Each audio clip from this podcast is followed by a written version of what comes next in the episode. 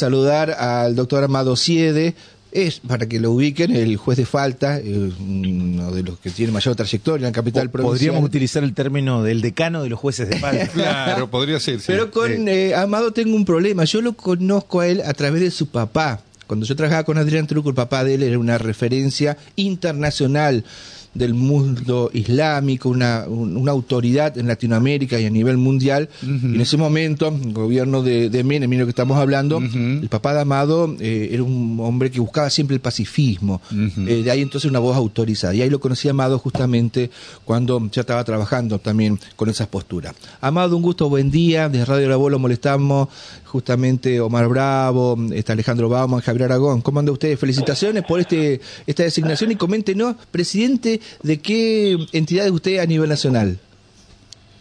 Sí, hola, ¿qué tal? Buenos días, ¿cómo les va? Y un saludo para la audiencia.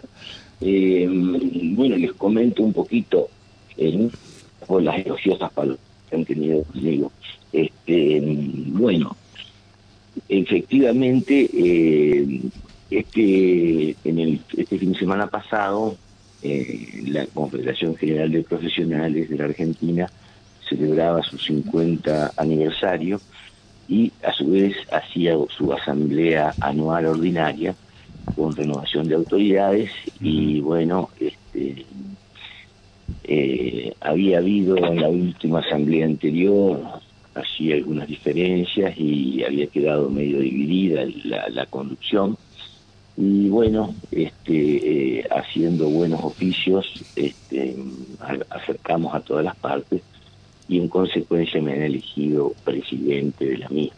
Bien. Este, esta entidad convoca y congrega, confedera a, a todas las entidades, las federaciones nacionales por profesión, ¿no es cierto? Por ejemplo, la Federación Argentina de Colegios de Abogados, la Confederación Única Bioquímica Argentina, la Federación de Psicólogos de la República Argentina, eh, en fin, todas las que son mm, por profesión tienen su Federación Nacional que nuclea a todos los colegios y por otro lado, eh, yo fui en calidad de representante de la Asociación de Entidades Profesionales Universitarias de Entre Ríos, la AEPUER, que soy delegado del Colegio de la Abogacía de Entre Ríos, ahí a, la AEPUER. Y ellos me han enviado como delegado para, representarla en, la asamblea, ¿no? Bien.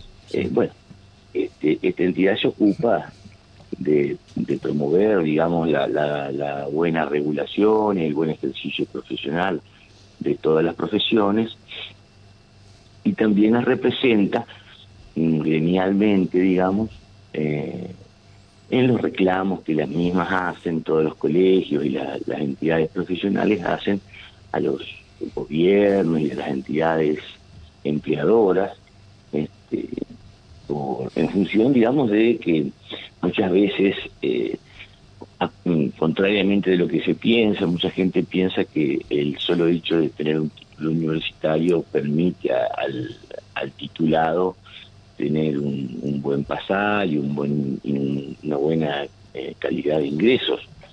Pero esto no siempre es así. Eh, nosotros venimos realizando anualmente unas encuestas donde nos van demostrando que los, los profesionales argentinos cada vez más están siendo precarizados y van ah. viendo recortado su nivel de ingreso, ¿no?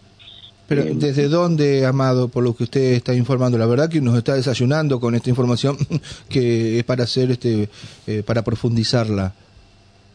Bueno, de hecho, por ejemplo, eh, nosotros tenemos conocimiento de que, por ejemplo, hay abogados que en vez de matricularse, hay un grupo de abogados de cuatro abogados que en vez de matricularse los cuatro, se matricula uno solo, trabajan los cuatro, pero el que firme y asume la responsabilidad frente al cliente y demás es uno solo. Entonces, de ese modo se ahorra, digamos, los gastos eh, que tienen en, de matriculación y demás, ¿no? Impositivos, en fin. ¿Y son muy costosos, doctor, ese blanqueo de la actividad? y mm, en, eh, tiene un costo, sí que cuando uno recién comienza, normalmente no tiene un nivel de actividad profesional eh, que le permita solventarlo con facilidad y llevar su vida adelante, ¿no? Claro, claro, está bien. Eh, mm, ocurre, por ejemplo, también en, en, dos ramas que son muy importantes, eh, que tienen un alto nivel de, de, de, actividad en la Argentina, que son, por ejemplo, la bioquímica y la actividad de los odontólogos.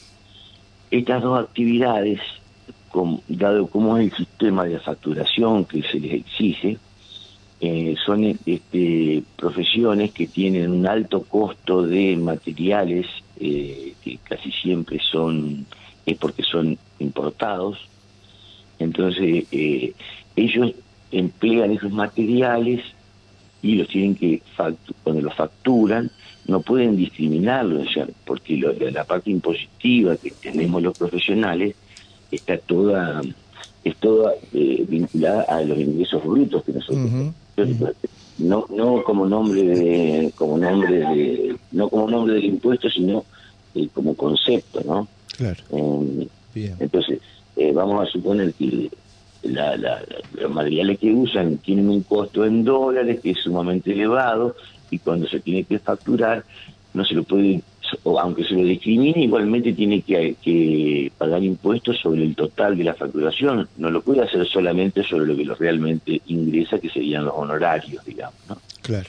Eh, Este, bueno, y de estas problemáticas hay eh, variadísima cantidad de, de cuestiones, ¿no? Ahora recientemente AEPUED estaba participando junto a ATE y otros este y otros eh, gremios en eh, lo que era la creación de mil cargos en la parte de salud pública acá de la provincia, donde hacía muchos años que muchos este, profesionales que tenían una, ca- una, una forma de vinculación con el Estado que era ser suplentes de cargos inexistentes.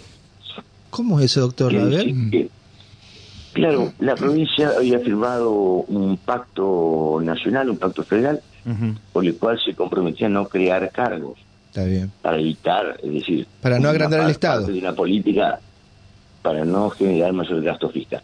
Bien. Eh, entonces, en ese compromiso no, no se podían crear los cargos, pero sin embargo hacían falta contratación de profesionales que, que prestaran servicio en, en los, en los hospitales y en los centros Claro, de salud. Claro, y la modalidad que se usó fue esa, ¿no? Suplencias.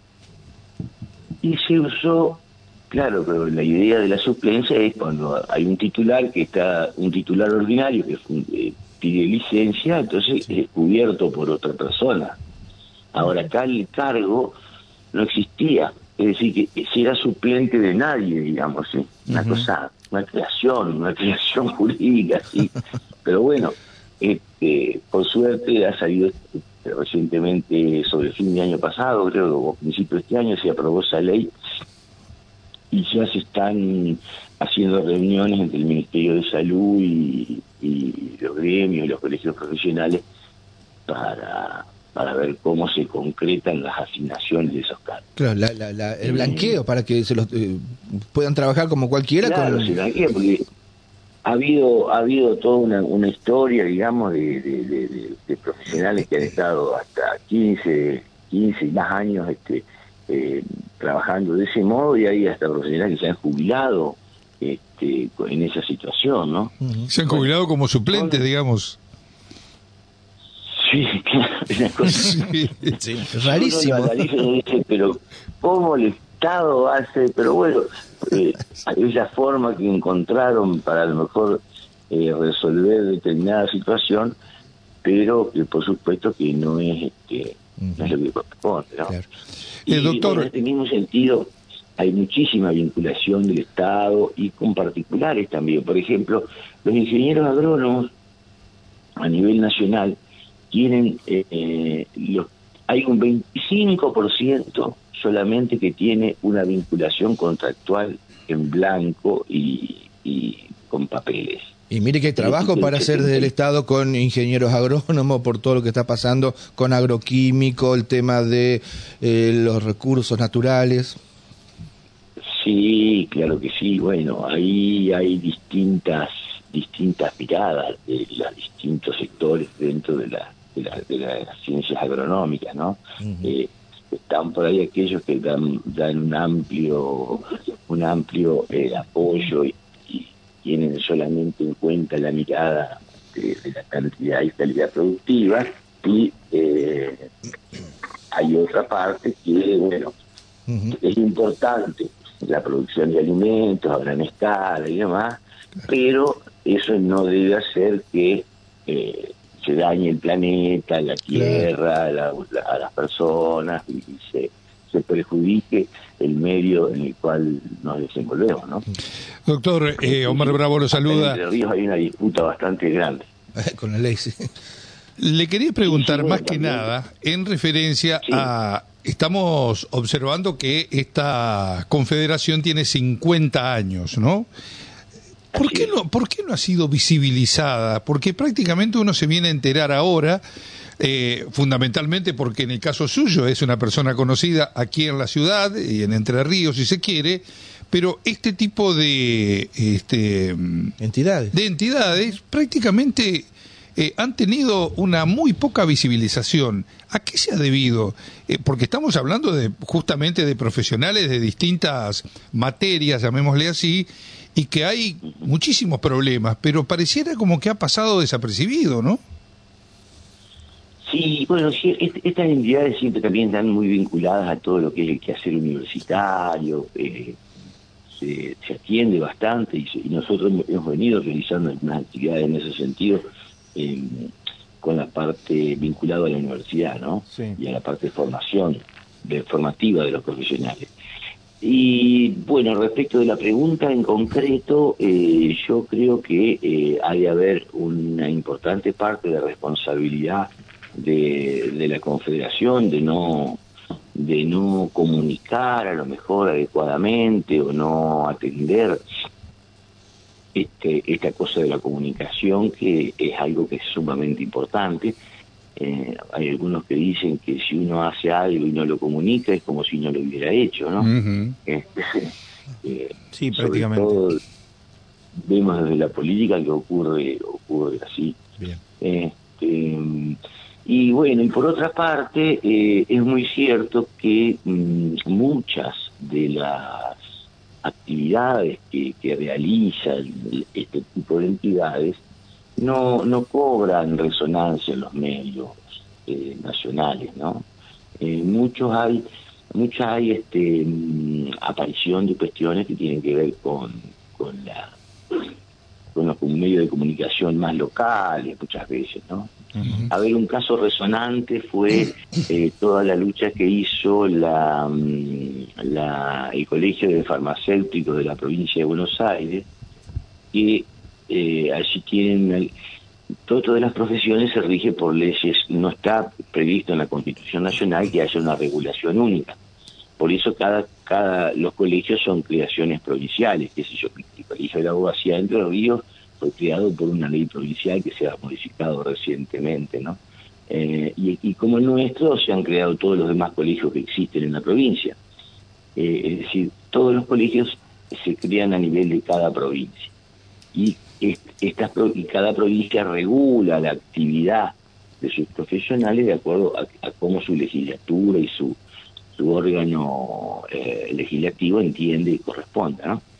Eh, bueno, por eso no ha tenido muchas veces una gran trascendencia. Pero en la provincia de Buenos Aires, les decía, ha habido una gran una lucha que trascendió bastante, eh, su, porque allí una empresa privada de farmacia, mm, bastante, con un tinte, digamos, bastante comercial, eh, quiso emplazar eh, su, su negocio, digamos, su empresa, en, en distintos puntos de la provincia de Buenos Aires, que no respetaba la eh, legislación local que tenía que ver con que la farmacia está regida por un farmacéutico, eh, donde se debía cumplir con determinadas reglamentaciones respecto de la distancia de, de- de- de- de ubicación de una farmacia respecto de otra, de cómo debían cubrirse todo el territorio provincial con, con, con este tipo de, de prestaciones de, de, prove- de dar prove-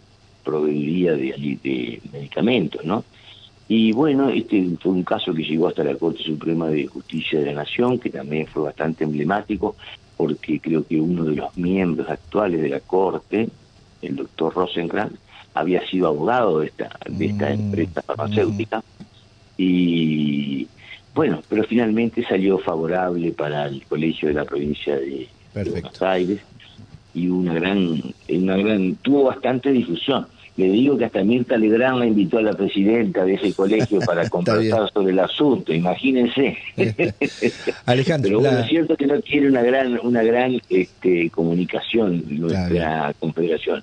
Vamos a trabajar sobre ello para tratar de darle mayor este, trascendencia a las acciones que, que se hacen y estar un poco más vinculado a, lo- a los medios de comunicación. Ale, Eh, Amado, la verdad que Javier viene hacia la introducción y recordaba este, eh, la labor de, de tu papá y, sé que seguís este, también involucrado en el tema. Bueno, ¿cómo, cómo, cómo estás viendo el, el conflicto en Medio Oriente? Bueno, ahí digamos que hay un grave conflicto eh, de, que viene de, desde que se pretendió la creación del Estado de Israel, ¿no? Desde el año 1947. Ujú.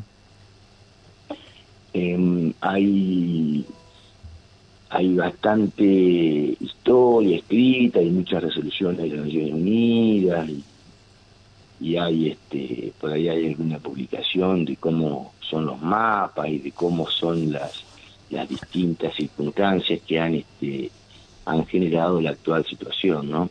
Eh, esto, si uno lee la historia, eh, aparece allí como una gran injusticia y por eso el- el- la nación palestina recibe mucho apoyo de la gente que, que trata de investigar y de conocer cómo han sido los hechos en, en la historia.